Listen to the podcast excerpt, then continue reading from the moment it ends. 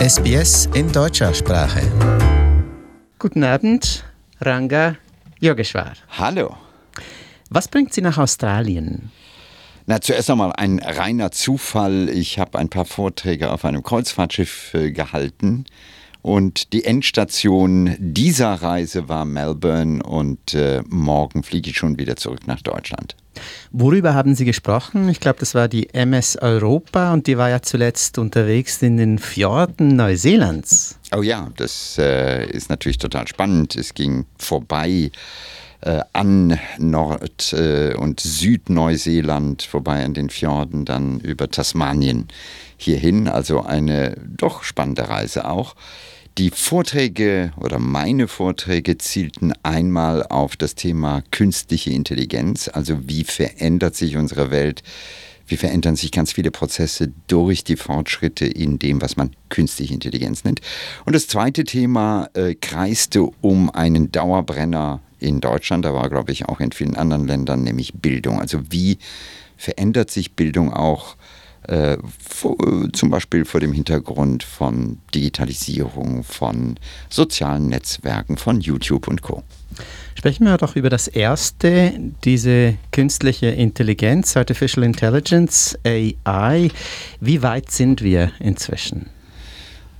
In einigen Bereichen sehr weit. Äh, also ich bin, bevor ich diese Reise angetreten äh, bin, in den USA gewesen, zum Beispiel in Stanford, wo man gerade etwas sehr Faszinierendes gemacht hat im Bereich Medizin, nämlich äh, Röntgenaufnahmen zu nehmen von Patienten und mit Hilfe von künstlicher Intelligenz, das klingt jetzt abstrakt, aber was man eigentlich macht, ist, man nimmt die Bilder, jedes Bild besteht aus Punkten, die Punkte sind hell und dunkel und das Ganze kann man mathematisch darstellen in Form von Zahlen und diese Zahlen werden dann verarbeitet in äh, einer Art Blackbox. Man spricht auch von neuronalen Netzen, weil sie ähm, ein bisschen unserem Gehirn nachempfunden sind, was die Mathematik betrifft. Also es gibt da auch in Anführungszeichen Nervenzellen, wo Impulse rein und Impulse rausgehen und in Abhängigkeit der Intensität der eingehenden Impulse schaltet dann die Gehirnzelle, wenn man so will. Das kann man heute wunderbar simulieren, weil die Computer so leistungsfähig sind.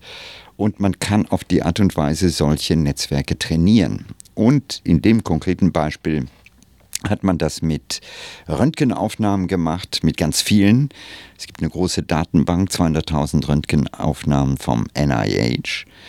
Und das Ergebnis ist faszinierend, weil man jetzt eine Röntgenaufnahme sieht. Ich nehme mein Mobiltelefon, wenn ich die entsprechende App drauf habe, die Zugriff hat zu diesem Netzwerk. Ich mache ein Foto Fünf Sekunden später kriege ich die Diagnose. Und jetzt kann man natürlich sagen, oh, stimmt die wirklich? Ist das eine valide Diagnose? Und die Antwort ist ja. Äh, man hat das evaluiert, indem man das System, also die Maschine getestet hat gegenüber dem Menschen und festgestellt hat, dass äh, ja, die neun besten Radiologen der Stanford University äh, schneiden ja etwa vergleichbar ab wie die Maschine. Und das ist natürlich ein äh, enormes, äh, ein enormer Fortschritt, wenn man zum Beispiel einfach mal an ärmere Länder denkt, wo es vielleicht nicht so viele Experten gibt wie hier in Melbourne äh, und wo man innerhalb von fünf Sekunden tatsächlich durchaus valide, nicht völlig fehlerfreie, aber doch sehr gute Diagnosen hat. Wenn man sich vorstellt, dass ähm, es Menschen gibt, die, was weiß ich, Tuberkulose haben und man kann die sehr schnell identifizieren, kann man denen sehr viel besser helfen. Finde ich faszinierend. Also auch der Gedanke, dass die Revolution, die mhm. wahrscheinlich äh, ja stattfindet bei der künstlichen Intelligenz, dass die auch Berufe betrifft, die als ähm, sehr ähm, spezialisiert, auch hoch bezahlt gelten.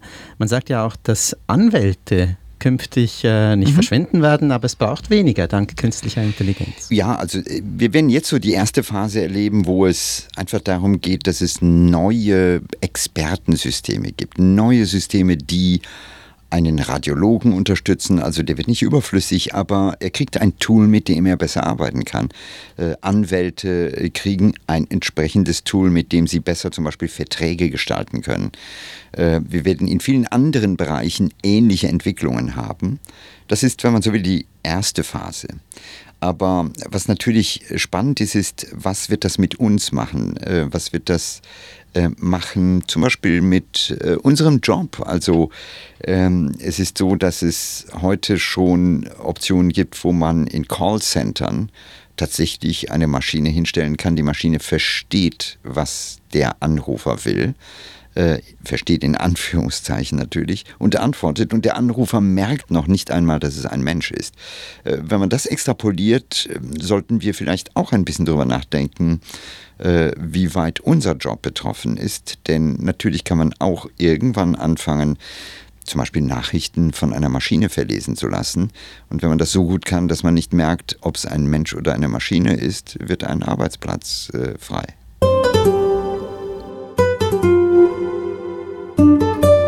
Sie hören SBS Radio am Montagabend mit einem faszinierenden Studiogast. Ranga Yogeshwar, einer der populärsten Wissenschaftsjournalisten Deutschlands. Sprechen wir über das zweite Thema, das Sie äh, auf diesem Kreuzfahrtschiff äh, besprochen haben, die Bildung. Was können Sie uns da erzählen?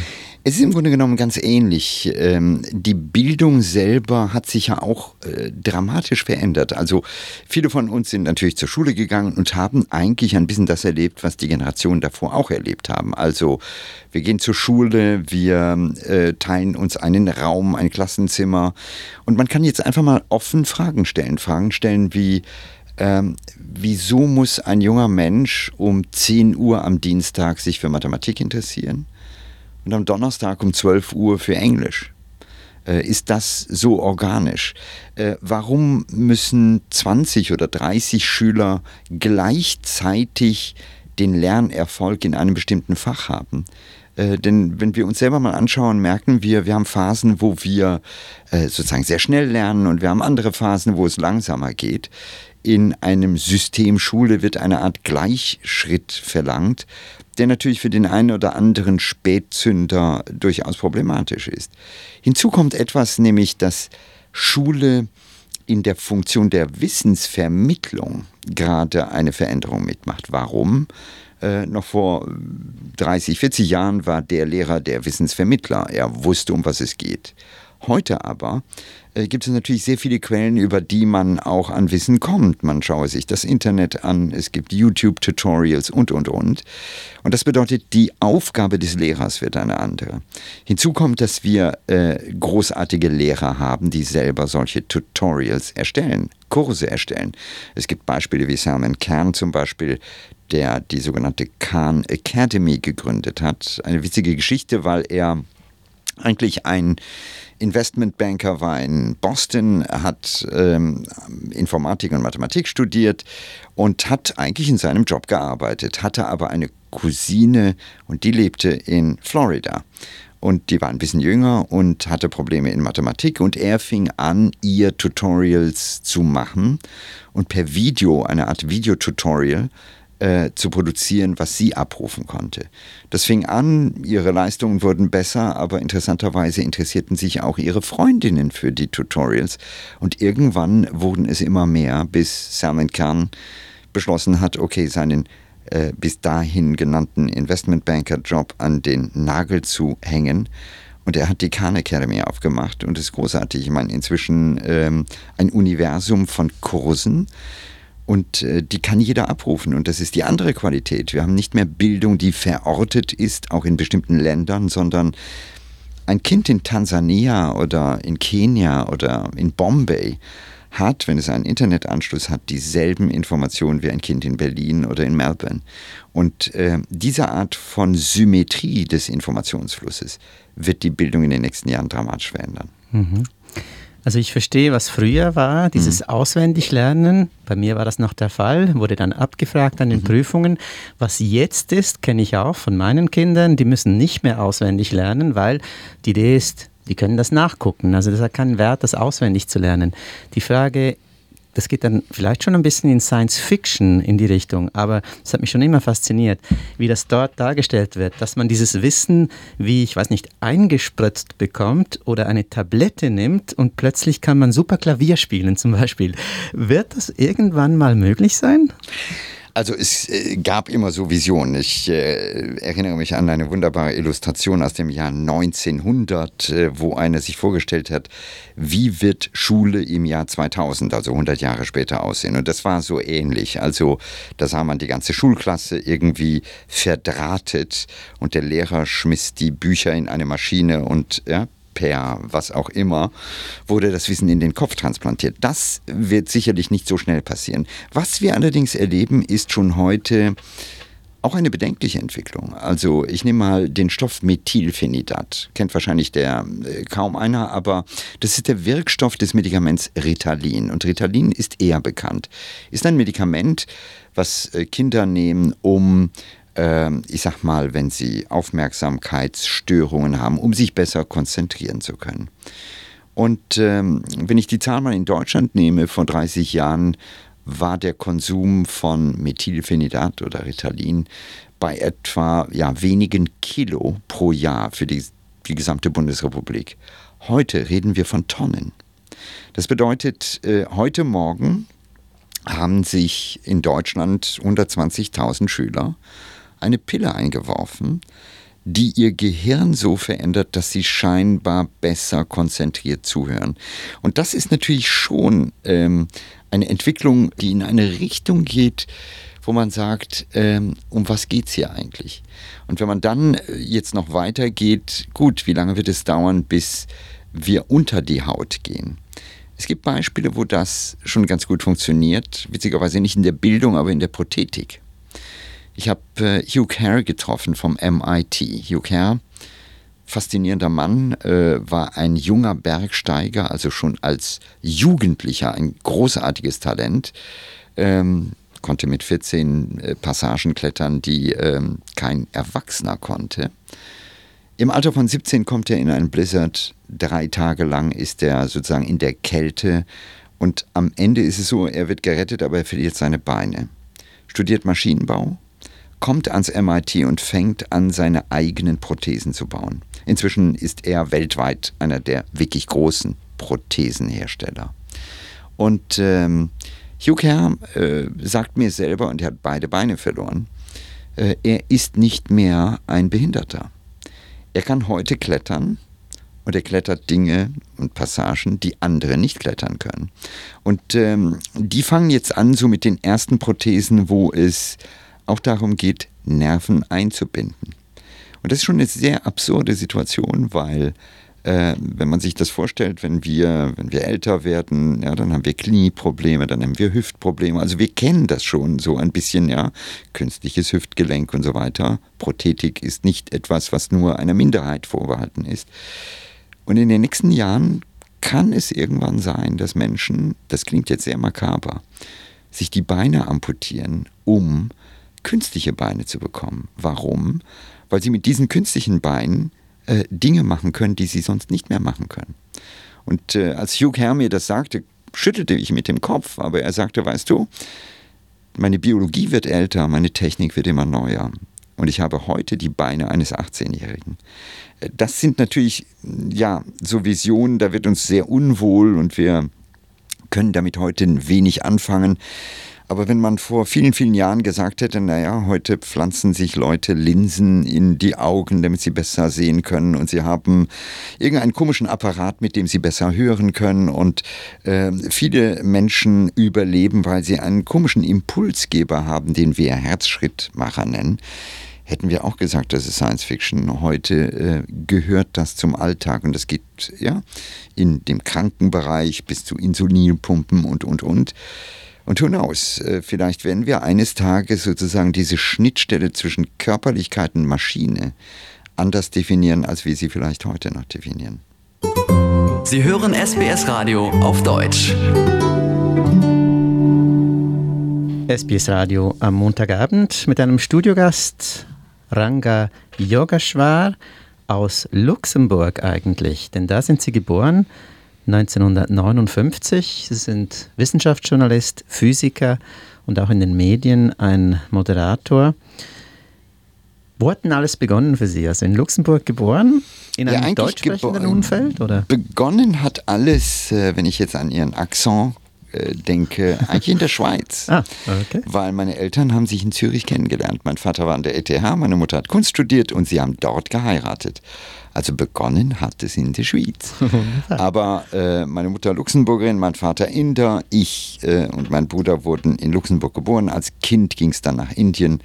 Äh, und um es jetzt kurz zu machen, ich habe meine Kindheit in Indien verbracht, meine Jugend in Luxemburg, habe also das Abitur in Luxemburg gemacht und habe danach äh, studiert in Deutschland Teilchenphysik. Und darf ich fragen, in welchen Sprachen waren Sie unterwegs in all den Jahren? Sprachen war für mich immer ein ganz schweres Thema aus dem einfachen Grunde, weil es nie diesen Begriff von zum Beispiel Muttersprache gab. Das heißt, ich habe zwar mit meiner Mutter äh, meistens Luxemburgisch gesprochen, aber äh, schon mit der Köchin in Indien sprachen wir äh, Tamil, äh, mit meinem Vater sprach ich eher Englisch. Äh, in der Schule war es so, dass es Hindi gab in Indien. Dann kam ich nach Luxemburg, da war die Vehikelsprache zuerst Deutsch und später Französisch, was dazu führte, dass ich immer wieder äh, so Sprachdefizite noch später im Fernsehen hatte. Wenn ich von Enzymen rede, sagte ich immer Enzyme, weil les enzymes im Französischen. Ähm, also Sprache hatte auch für mich immer einen schönen biografischen Wert, weil es sozusagen die Sprache gibt, wo ich das erste Mal Fahrrad gefahren bin, die Sprache äh, gibt, in der ich das erste Mal, was weiß ich, Mathematik verstanden habe, die Sprache meines ersten Kusses. Ich gebe zu, da gab es noch viele andere Sprachen, aber ähm, es ist also immer so ein Teil von mir, der variabel ist. Ich habe vielleicht das Gefühl, dass ich multiple Persönlichkeiten habe. Also auf Englisch bin ich irgendwie positiver als auf Deutsch. Und wie kamen Sie auf den Geschmack, Wissenschaftsbereich? Äh, mein Vater hatte einen Background, der war Maschinenbauer und ähm, hatte davor auch Physik studiert. Also der hat uns das ein bisschen eingeimpft äh, und es war faszinierend. Also ich würde es ehrlich gesagt heute noch studieren, ähm, weil Physik ähm, für mich eine Disziplin ist, bei der man lernt, mit Komplexität umzugehen und weil sie diese Radikalität hat, ähm, einfach Fragen zu stellen und äh, sich traut, sich an eine Lösung zu machen. Und das ist großartig. Und wo stehen Sie lieber? Vor dem Computer, wahrscheinlich nicht Labor, Physik stelle ich mir eher so am hm. Computer vor, oder in einem äh, Fernsehstudio, wo Sie ja auch äh, präsent sind. Ja, inzwischen ist es äh, die, diese Entscheidung ist sehr klar gefallen in meinem äh, Fall, weil ich, ähm, was die Wissenschaft betraf, irgendwann gemerkt habe, dass für mich nicht nur das Verständnis, sondern die Vermittlung eine zentrale Rolle spielte. Und äh, wenn man sich Wissenschaft anschaut, gab es noch einen zweiten Punkt, nämlich ich wollte immer meine Lernkurve steil halten, also wirklich viel dazulernen. Ich gehöre zu den Menschen, die einfach Spaß haben, Neues zu lernen. Und wenn man sich äh, wirklich mal genauer den Alltag eines Wissenschaftlers anschaut, merkt man mit der Zeit, schleicht sich sehr viel Routine ein. Also in der Elementarteilchenphysik äh, gibt es viele, und ich hoffe, ich trete jetzt keinem auf die Füße, aber ähm, viele Wissenschaftler, viele Physiker, die an einem Experiment jahrelang arbeiten und eigentlich eine sehr kleine, enge Fragestellung im Bereich von fast Ingenieurwissenschaften äh, lösen. Das machen die sehr gut, aber in gewisser Weise ist da Routine. Und das waren die beiden Motive, die dazu führten, dass ich sagte, okay, ich will zwar der Wissenschaft treu bleiben, bis heute. Ich habe Kontakte immer noch in die Szene. Ich bin bei Max-Planck-Instituten im, im Kuratorium. Aber auf der anderen Seite, die Vermittlung ist mir wichtig und das Lernen ist mir wichtig. Also wo ich mich am wohlsten fühle, ist wahrscheinlich weder im Labor noch im Fernsehstudio, sondern genau da, wo ich was Neues erfahre. Auch im Hörsaal? Also Sie unterrichten auch, dozieren ja. auch? Ja, ja, auch im Hörsaal. Und äh, das ist für mich natürlich einfach toll, äh, gerade äh, jungen Menschen etwas weiter zu vermitteln ähm, und die Radikalität junger Menschen äh, ist, äh, ist großartig. Also das ist, glaube ich, etwas, was wir alle in unseren Jobs erleben. Ähm, wir haben irgendwann schleichen sich die Routinen an, irgendwann äh, gibt es Konventionen und ähm, junge Menschen trauen sich einfach noch, wie man auf Englisch sagt, out of the box zu denken. Also äh, wirklich äh, Dinge auch zu hinterfragen. Und das ist gerade in einer heutigen Zeit, wo sich so viel ändert, unglaublich wichtig.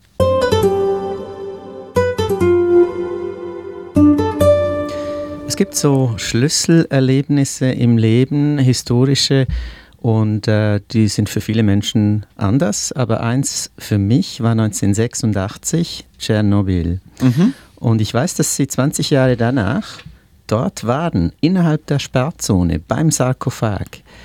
Was war das für ein Erlebnis? Ähm, es fing tatsächlich bei mir an 1986.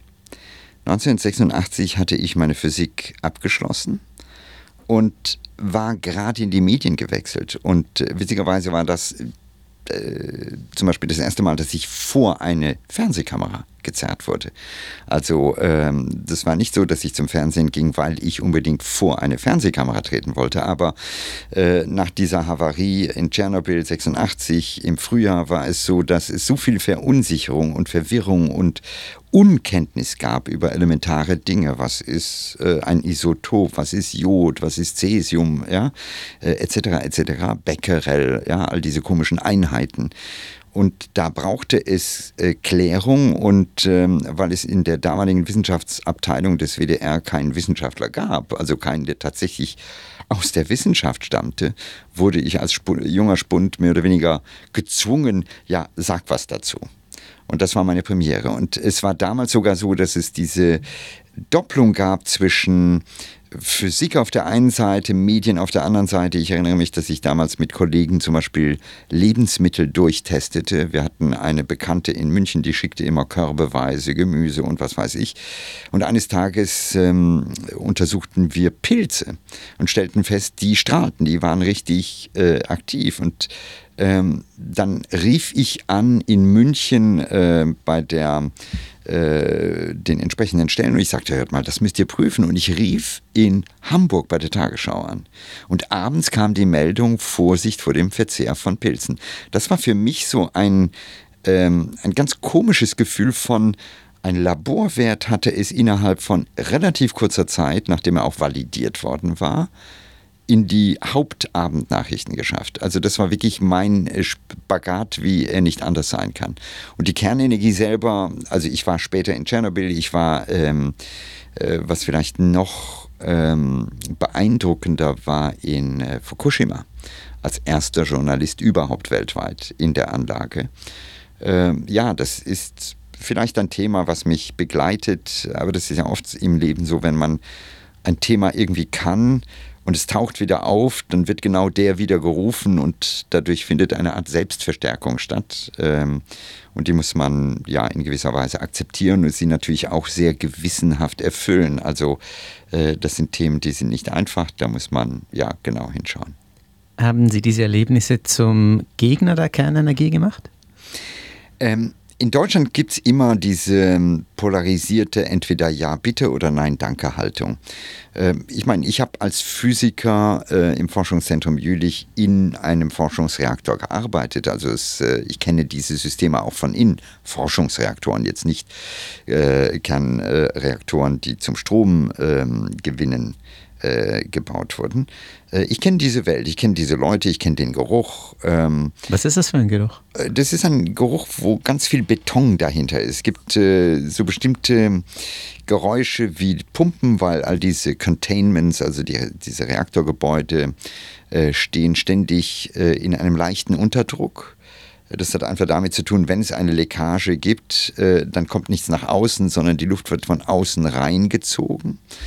Ähm, und weil sehr viel Blei, weil sehr viel Beton zur Abschirmung da ist, gibt es irgendwann diesen komischen Geruch und äh, diesen Sound von sehr schweren Türen, die äh, oft mit großen Motoren ja, auf oder zugemacht werden. Also das ist eine Welt, die sehr speziell ist. Äh, man geht da nie so rein, man hat immer äh, Überschuhe, das ist was ganz komisches. Also ich habe jahrelang ein Ritual gehabt, das war fast so wie vielleicht Messdiener, ja, wo man reinkommt und dann äh, muss man sich umziehen und zieht ein äh, ja, anderes Kleid an, in dem Fall ein Kittel und Überschuhe und ein Dosimeter. Äh, ähm, ja, das, das ist so die Welt schon damals gewesen.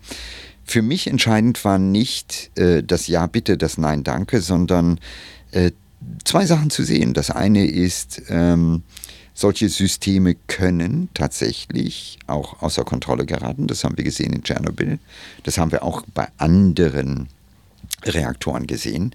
Äh, und ähm, um sie sicher zu machen, braucht es so vielen finanziellen Aufwand, dass man sich am Ende fragen muss, ob sie rentabel sind. Und das ist vielleicht eine viel einfache Frage. Also Kernenergie könnte man vielleicht heute auch bauen, aber sie wäre so unglaublich teuer und man sieht es bei den neuen Systemen, die gebaut wurden, die mehrfach redundant sind und so weiter.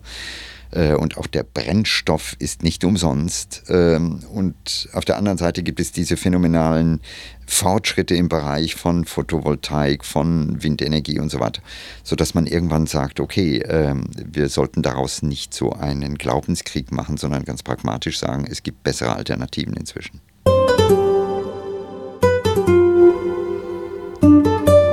SBS Radio mit einem letzten Gesprächsblock. Ranga Yogeshwar, luxemburgischer Wissenschaftsjournalist und Physiker. Derzeit unterwegs in Australien, weil eben von der MS Europa gekommen, ein Kreuzfahrtschiff, das unterwegs war und Ranga hat dort Vorträge gehalten. Sprechen wir über Australien. Der ehemalige Premierminister John Howard hat mal gesagt, vor nicht allzu langer Zeit, Australien habe die moralische Verpflichtung, das Uran, das verstrahlte, oder die, die, die nuklearen Abfälle aufzunehmen, weil wir ja ursprünglich vieles dieses Uranerzes geliefert haben, das äh, dann äh, Plutonium angereichert wurde, mhm. etc. Mhm. Also, dass wir die moralische Pflicht haben, das zurückzunehmen und hier entzulagern. Teilen Sie diese Ansicht und, und wäre das überhaupt eine gute Idee? Weil Australien ist ja geologisch äh, sehr stabil, nicht wahr? Es, also sagen wir mal so, es gibt, ein, es gibt ein grundsätzliches Problem und das besteht darin, dass man äh, eine gesamte Industrie aufgebaut hat, ohne sich wirklich in der Tiefe Gedanken zu machen über Fragestellungen wie die Entsorgung. Äh, das ist einfach so. Und jetzt ähm, haben unsere Väter, wenn man so will, uns etwas eingebrockt und wir, äh, ja, die Kinder oder die Enkel müssen diese Suppe irgendwie auslöffeln. Jahrtausende lang. Ähm, ja, zuerst einmal müssen wir versuchen, Lösungen zu finden. Und ähm, bei diesen Lösungen wird es schon sehr komplex aus dem Anfang Grunde, weil man äh, über Endlager spricht. Ähm, und jetzt die erste Frage ist, okay, wo kann man die hin tun? Wir reden hier natürlich von extrem langen Zeiten, weil die Halbwertszeit bestimmter Spaltprodukte sehr, sehr lang ist. Also äh, das ist nicht etwas, was wir irgendwo abdampen können und nach 100 Jahren ist, ist die Welt wieder okay. Und jetzt ähm, ist die Frage, es sind Kosten, man muss sehr gut gucken, wie ist die geologische Beschaffenheit. Und dann kommt das sogenannte Florians-Prinzip, also wo soll man es hinsetzen? Und das ist ein, ein Thema, was wir in vielen Bereichen haben, nämlich äh, wir alle, also wenn man von moralischer Verpflichtung redet, haben wir alle natürlich vom Strom ähm, äh, profitiert. Also äh, ich genauso wie ja, alle anderen. Und eigentlich müssten wir sozusagen äh, our share äh, daran haben. Aber Menschen sind irgendwie anders aufgebaut. Äh, auf der einen Seite finden wir es ganz toll, wenn das Licht brennt und der Strom geht, aber wir haben große Probleme, wenn neben uns ein Endlager gebaut wird oder neben uns sogar ein Windkraftrad gebaut wird, ja, dann gibt es Riesenproteste. Und aus dieser äh, doch sehr widersprüchlichen Haltung müssen wir rauskommen. Äh, nun gibt es Länder, die vielleicht eher geeignet sind, andere weniger gut geeignet sind. Das hat zum einen natürlich mit der Topologie zu tun, mit der Geologie, einfach mit der Stabilität. Es gibt Länder, ähm, äh, wo es äh, viele Bewegungen gibt, wo man über die Geologie einfach weiß, da gab es äh, so viele Veränderungen, dass eine sichere Lagerung über Jahrzehnte, Jahrhunderte, Jahrtausende nicht gewährleistet würde. Das Zweite ist, ähm, wir müssen uns fragen, brauchen wir wirklich Endlager mit all diesen Erfüllungen, also die wirklich auf Dauer da sind? Oder ist vielleicht ein Weg, dass wir an rückholbare Endlager denken, also äh, Zonen, wo wir auf jeden Fall ähm, besser dastehen als jetzt im Status quo, weil jetzt momentan ist es so, dass viele abgebrannte Brennstäbe auf dem Areal der Kernkraftwerke stehen oberirdisch und das ist sicherlich keine gute Idee. Also es wäre besser, sie irgendwo anders zu parken. Und ähm, was wir uns klar machen müssen, ist, es gibt ähm, viele Jahre Gelder, die fließen müssen. Äh, und das sind im Bergbau, spricht man von den Jahrhundertschäden, äh, weil man beim äh, normalen Bergbau, Kohlebergbau, durch Absenkung zum Beispiel permanent Wasser pumpen muss. Ein großes Problem im Ruhrgebiet. in ähnlicher Weise, ja, wo sind die Stiftungen, die sagen, okay, wir brauchen diese Budgets? Und dann ist die nächste Frage, was machen wir? Kriegen wir einen globalen Konsens hin? Also äh, ist die Welt irgendwann vielleicht bereit zu sagen, okay, wir sehen, dass es in dem einen oder dem anderen Land aufgrund von Bevölkerungsdichte, Geologie und so weiter besser ist als in anderen Ländern. Ähm, wie gehen wir damit um? Wer macht dann möglicherweise ein Geschäft oder kein Geschäft oder wie kurzfristig ist das Geschäft. Das ist hochkomplex. Und es rauszuspicken ins ja. All? Ist ganz schlecht. Äh, aus dem einfachen Grunde, weil wir alle etwas wissen, äh, diese wunderbaren Raketen sind alles andere als sicher. Und die Wahrscheinlichkeit, dass einfach so eine Rakete detoniert, um mal bei dem einfachsten Argument zu bleiben, ist sehr viel höher als alles andere. Das Zweite ist, wir reden hier von äh, doch großen Massen, also viel Stoff. Und, Kann man das äh, irgendwie bildlich darstellen? Sind das ja, wir so reden von so Tonnen, Tonnen. Also wir reden von deutlich mehr, als in der gesamten Weltraumfahrt bisher überhaupt je transportiert wurde. Also ähm, äh, und jedes Kilo, was sozusagen äh, in den Orbit kommt, ist teuer. Also das sind so Hoffnungen, äh, die aber aufgrund einfach der technischen Kette mit so vielen möglichen Fehlern äh, keine gute Idee ist. Also es ist sogar so, dass es ähm, große Diskussionen gibt bei einigen Missionen, Langzeitmissionen, die zum Beispiel äh, Plutoniumbatterien an Bord haben. Also wenn man so will, äh, kleine Mengen an Radioaktivität, die aufgrund des Zerfalls äh, und der Wärme, die sie produzieren, Strom äh, erzeugen. Und selbst da gab es große Debatten darüber, äh, dass man sagte, Leute, das ist eigentlich unverantwortlich, denn wenn eine solche Rakete detoniert und dann plötzlich ähm, ja, die Batterie mit radioaktivem Material pulverisiert, keine gute Idee. Das äh, finde ich gut, dass wir das von Ihnen jetzt so hören und ich hoffe, dass niemand jemals auf die Idee kommt, äh, meinem so ein bisschen frivol vorgetragenen Vorschlag stattzugeben. In diesem Sinne vielen, vielen Dank, Ranga Yogeshwar, für dieses Interview. Für viel mehr reicht es leider nicht. Na klar. Und äh, einen schönen oder guten oder sicheren Rückflug schon jetzt. Ja, danke. Auf der Suche nach einem guten Kinderbuch?